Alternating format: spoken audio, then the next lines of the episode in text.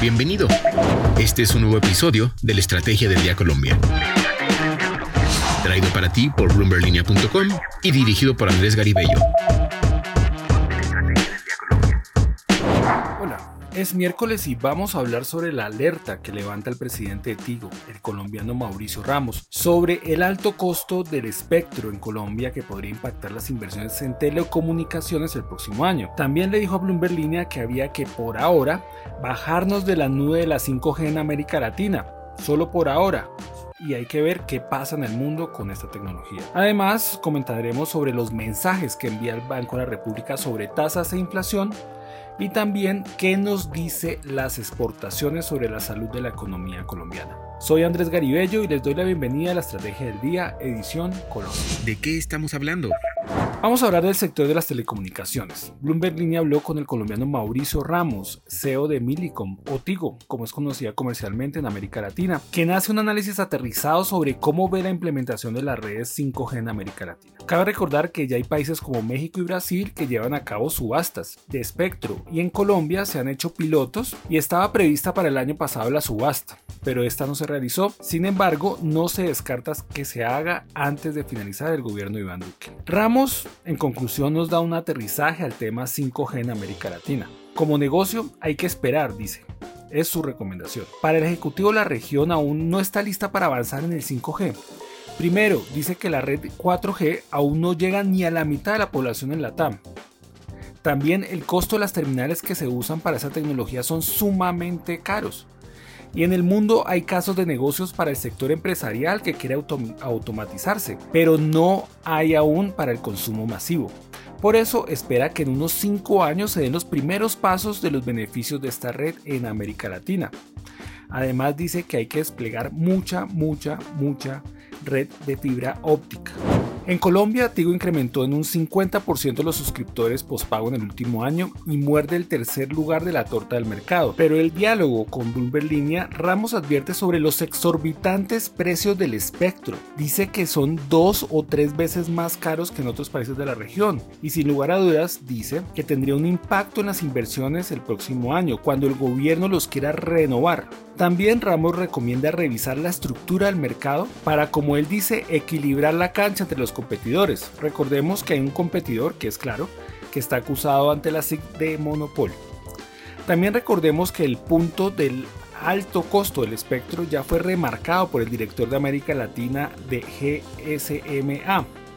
La organización señala que si en el país los costos del espectro hubieran sido más bajos, la cobertura del 4G se hubiese incrementado del 71% al 76% de la población para finales del 2019. ¿Eso qué quiere decir? Que 2 millones de personas más tendrían acceso a la red 4G. La organización GSMA dice, la valoración del espectro debe reflejar los objetivos de política pública y considerar las condiciones del mercado. Por eso dice Ramos que hay que resolver este punto y dar la discusión frente a los colombianos sobre por qué es tan caro el espectro en el país. Lo que debe saber. Tres datos que tienen que saber este miércoles. El primero, la TRM amanece en 4.026 pesos por dólar. En el segundo dato tenemos los mensajes que ha dado en las últimas horas el Banco de la República.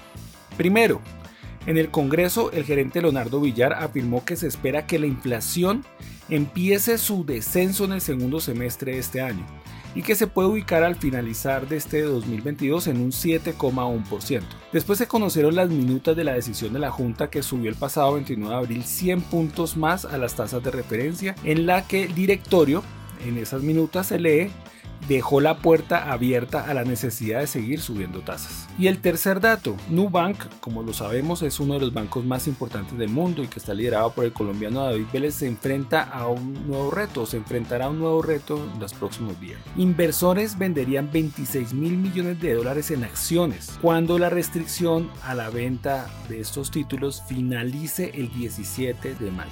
Veremos qué pasa. Descifrando.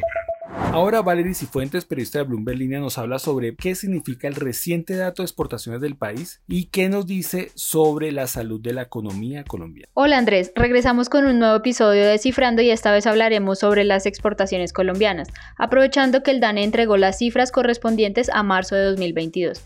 ¿Crecimos? ¿Estamos mejorando? ¿Qué también nos fue? Puede ser algunas de las preguntas que se hagan y como es usual, en Descifrando les traigo al menos tres datos clave para que entendamos mejor las cifras entregadas por la entidad estadística.